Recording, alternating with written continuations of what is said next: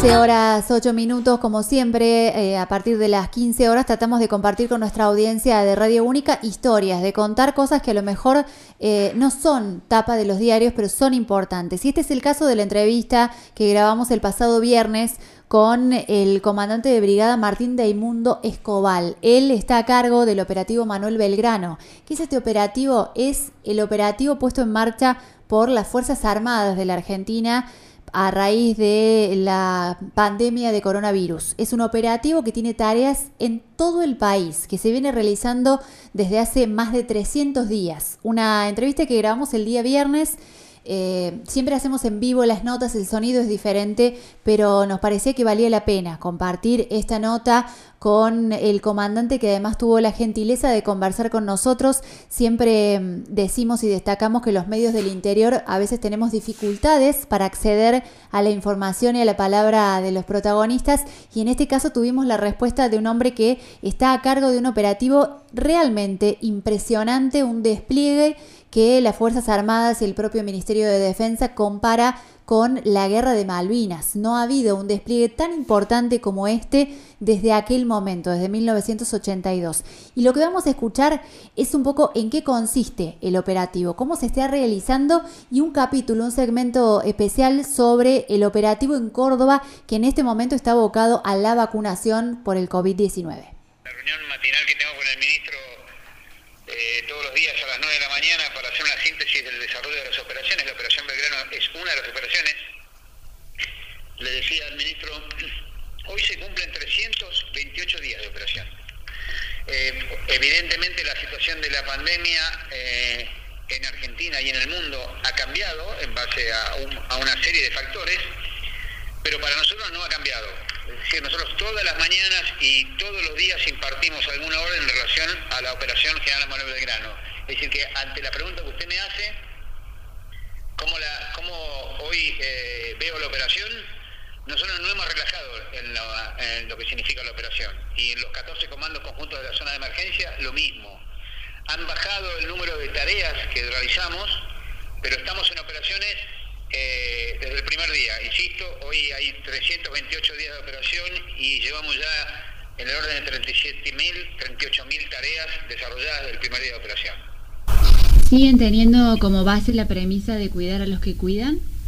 Sí, eh, eh, hoy, también hablamos con el ministro a raíz de, de nosotros hemos, como usted sabrá, hemos comenzado otra operación que diría que es parte de la Operación Belgrano, que es Belgrano 2, que tiene que ver con el apoyo logístico al plan de vacunación nacional. Eh, dentro de la, de la Operación Belgrano, que fue uno de los pilares, este tema de la frase que pusimos de cuidar al que cuida, lo seguimos desarrollando porque todos los días, en el orden de 300 a 500 hombres y mujeres, dentro de la Operación General Belgrano y a lo largo de todo el país, siguen operando. Es decir, pareciera ser que han pasado o, la enfermedad es vista y es vivida de una manera distinta, como es natural y es humano, en, cada integrante de la sociedad, pero para nosotros seguimos yendo a La Matanza, seguimos yendo a Cárcoa, seguimos yendo al, no sé, al, al barrio Marco Polo en Corrientes o en Resistencia, y seguimos con la premisa de, eh, de que la gente vaya con los elementos de protección personal y con todos los reaseguros que significa operar. Y yo mm, vuelvo a repetir algo que para mí es, de valor extremo. Las cantidades de contagios que nosotros hemos tenido de la gente que fue a operar, es decir, los que salen del cuartel a hacer una tarea y vuelven al cuartel, ya sea un día, dos, tres, siete o catorce, que operan, depende de la tarea, el contagio es menos del 4% es menos del Eso hace que realmente eh, la premisa de cuidar que cuida se llevó adelante. Bien, y eso muestra también la disciplina con la que han trabajado los hombres y mujeres de la fuerza, porque han este, aprendido a cuidarse sin por eso tener que este, dejar de hacer las tareas que les tocaba en los terrenos más inhóspitos a veces. Sí, estamos justamente también hoy a la mañana eh, y en estos días obviamente que hoy es el, tema es, la vacunación y llevado a la operación militar es la operación Belgrano 2. y eh, el arribo de las vacunas y, el apoyo logístico que estamos dando y que podemos dar al plan de vacunación. Este, en este, este momento que, las dosis eh, están viniendo de a poco, o en el momento en donde se produzca, como va, va, a pasar, que ojalá que así sea, yo le llamo cuello de botella, pero no, no en el mal sentido, sino ojalá tengamos el cuello de botella, así que nos juntemos con varios millones de vacunas para poder eh, brindar el apoyo, eh, el apoyo logístico que tenemos que dar en la previsión de la situación más desfavorable, que para nosotros la situación más favorable es la más favorable para el país. Cuanto más vacunas haya, mejor, pero obviamente que para nosotros es más favorable porque tenemos que estar muy atentos en cuanto al apoyo logístico que podemos brindarle al Ministerio de Salud de la Nación y a los ministerios de salud de cada, de cada provincia. Y decíamos, ¿no? Medida que pasa el tiempo se van desarrollando actividades que van a requerir vacunación o, una mirada particular fuera de los grupos estratégicos que ha, eh, determinado la Nación. Ejemplo, le doy un ejemplo. En mayo, la fragata Libertad iniciaría su viaje a diferentes puntos del país. Bueno, eh, deberían estar en función de lo que va seguramente a pedir cada país a donde llegue la, la fragata y la gente de la fragata que estén vacunados. Entonces a lo mejor esto requiere que se vacunen antes. Pero yo también decía, ojo, que todos los días se está operando gente nuestra sin estar vacunado, desde que empezó esto, ¿no? Es decir, hoy el requerimiento de la vacuna empieza a tener eh, publicidad y empieza a ser una, una necesidad, pero nosotros venimos operando, obviamente cuando todavía no existía la vacuna, desde el primer día hasta hoy, sin vacunarse, y teniendo en cuenta esto que usted mencionó en la pregunta anterior, que es eh, lo de cuidar a que cuida, ¿no? Este, y lo venimos haciendo eficientemente. Comandante, y ustedes eh, vienen haciendo una enorme cantidad de tareas. El despliegue es este, eh, muy vasto en todo el territorio. Lo que más hemos conocido ha sido la ayuda alimentaria, ahora lo de vacunas. Pero han estado trabajando con la gente en la Antártida, han estado trabajando en San Juan, armando hospitales. Es decir, que además de una tarea diaria, eso requiere de una capacidad de anticipación y de programación del operativo que, realmente demanda un esfuerzo y una logística muy importante. Usted ya me está hablando de cuestiones que van a ocurrir en mayo, cuando cada uno de los actores sociales está abocado a lo de la semana que viene. Es decir, ha demandado de, la fuerza un esfuerzo eh, realmente muy importante.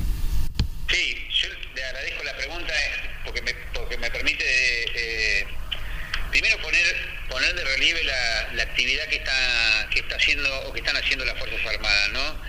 Que ojo, no, es decir, hay otros eh, actores estatales que están haciendo cosas, hay otros actores que no son estatales, eh, los médicos, enfermeros. Lo que quiero decir, yo, yo hablo de lo, de, lo, de lo que usted pregunte, de lo que yo conozco. Eh, yo creo que el mayor esfuerzo que si usted me, me, me me dice cuál es para usted eh, de esto que me acaba de marcar, cuál es el mayor esfuerzo. El mayor esfuerzo es, no haber parado nunca. Entonces, eh, los 320 y pico de días es no paramos nunca. Eh, en el sentido, no parar nunca significa la gente de este Estado Mayor o del comando, que es la que está planificando y mirando los supuestos, los escenarios de acá a un año, de acá a seis meses, de acá a tres meses, de acá a dos meses, no se tomó licencia, por ejemplo razonable tomarse licencia hasta que esto termine, que nadie sabe cuándo va a terminar. Bueno, esto nosotros, para nosotros es una operación militar.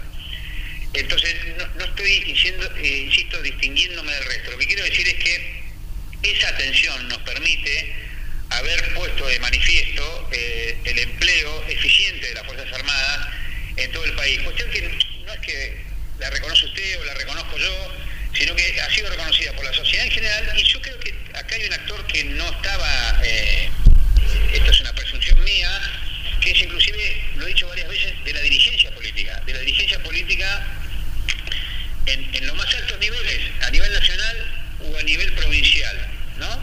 A lo mejor, como digo siempre, en, lugares y ante el empleo del ejército, el armado, la fuerza aérea, ante un hecho eh, catastrófico, esa, ese esa sociedad o ese municipio o esa gobernación vieron la actitud que tuvieron en estos años las Fuerzas Armadas, pero creo que ahora se ha puesto de manifiesto en forma simultánea, es decir, que, que yo sepa qué es lo que va a pasar en mayo y qué previsión tenemos que tener, o cuándo puede ser el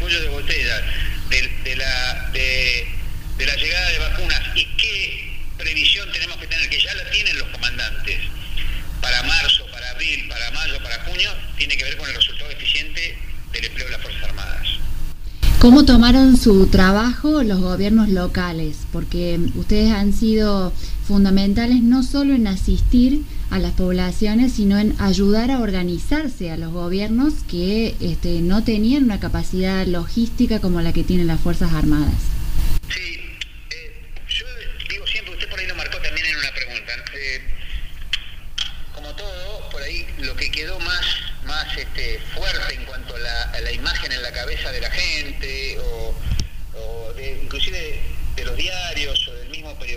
En líneas generales fue el empleo de las Fuerzas Armadas en directa relación al apoyo alimentario.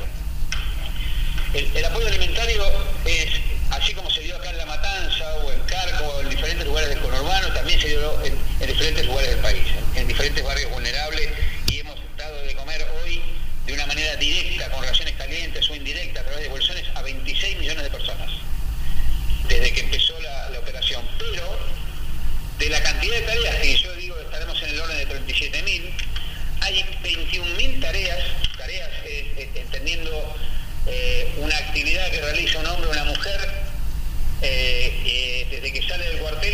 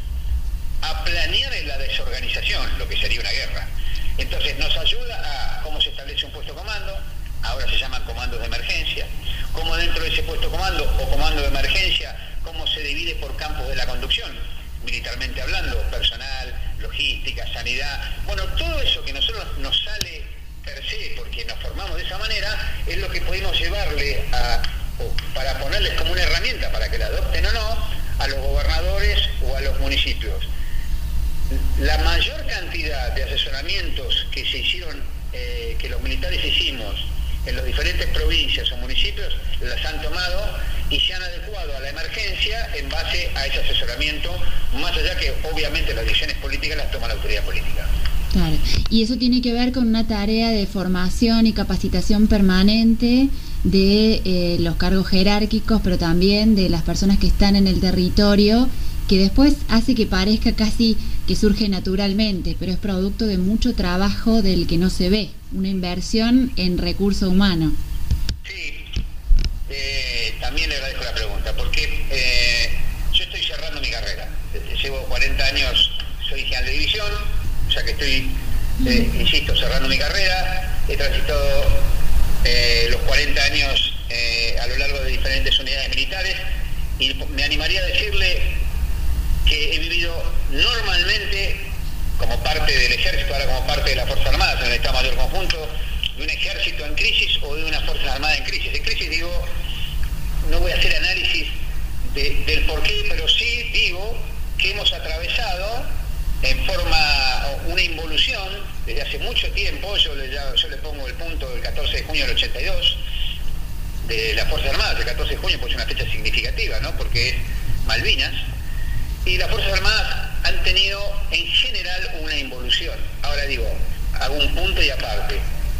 Involución en cuanto al material, que ahora eh, eh, tiene una idea, una idea de futuro con el Fondo eh, de Inversión para la Defensa, que fue una ley que se promulgó el año, el año pasado y que se va a empezar, empieza a ponerse en ejecución este año. Esto es una mirada positiva en cuanto a yo puedo mirar una Fuerza Armada de acá a 10 años anclada una certeza presupuestaria que antes no existía. Esto para los capitanes o los tenientes es una buena noticia, no para mí, porque yo ya estoy cerrando. Pero le digo, qué valioso es el personal, los hombres y mujeres de hace 40 años que integramos el ejército, la Armada y la Fuerza Aérea, que hemos resistido esa involución. Es decir, yo creo que la respuesta que ha tenido, el nivel de eficiencia que ha tenido el ejército, la Armada y la Fuerza Aérea hoy no tiene directa relación al deterioro del material. No sé si, me, si soy claro. Sí, por supuesto. es algo que nosotros debemos estar orgullosos. Y cuando digo nosotros, no la Fuerza Armada. Yo digo el Estado Nacional. Porque el recurso humano se ha mantenido. Nos hemos mantenido con la cabeza eh, eh, ágil. Y también con el corazón ágil en el buen sentido, en, como yo digo siempre. Pregúntenle al teniente o a la sargento que no es que están en una condición también eh, compleja desde el punto de vista salarial, etcétera, etcétera, ¿qué siente eh, hoy por ir a la matanza o por subirse un avión o por ir a la Antártida o por cumplir una serie de misiones que son complejas y eh, se sienten orgullosos? Y hoy se sienten más orgullosos porque, que era algo que faltaba, el reconocimiento, que hoy lo tienen.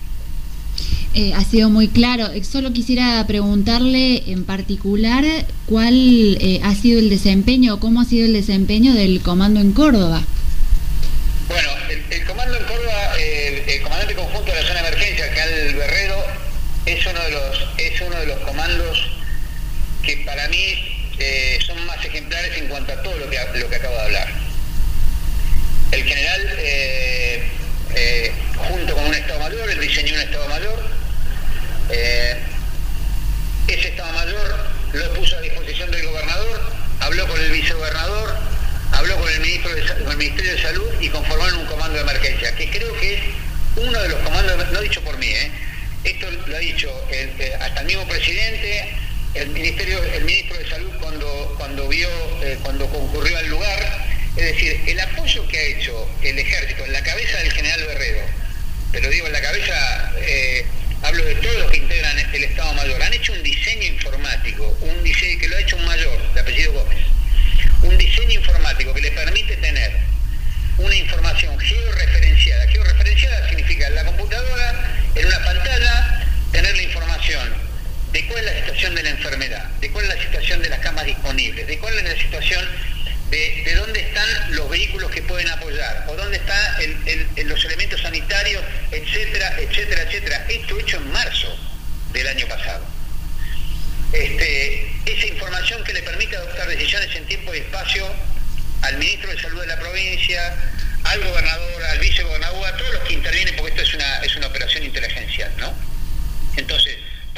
cuando usted me pregunta lo de Córdoba, para mí el general ha hecho una tarea ha sido uno de los que yo distingo como comandante, uno de los más, valga la redundancia, para repetición, el más distinguido de, todos los comandantes que han hecho tareas eh, realmente diferentes. Eh, Córdoba se distingue de esto.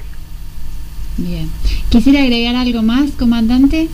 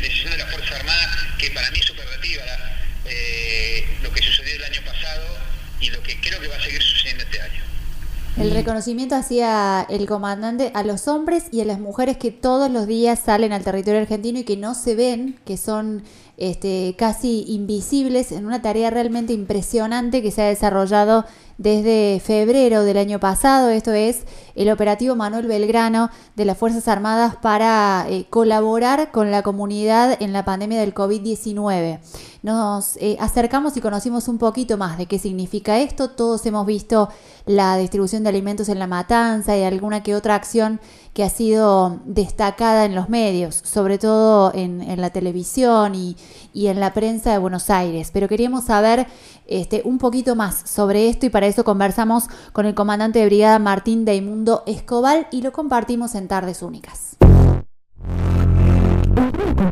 Y nos queda toda una tarde por delante y mucha música para que te quedes con nosotros. Única 104.3, 104.9 FM.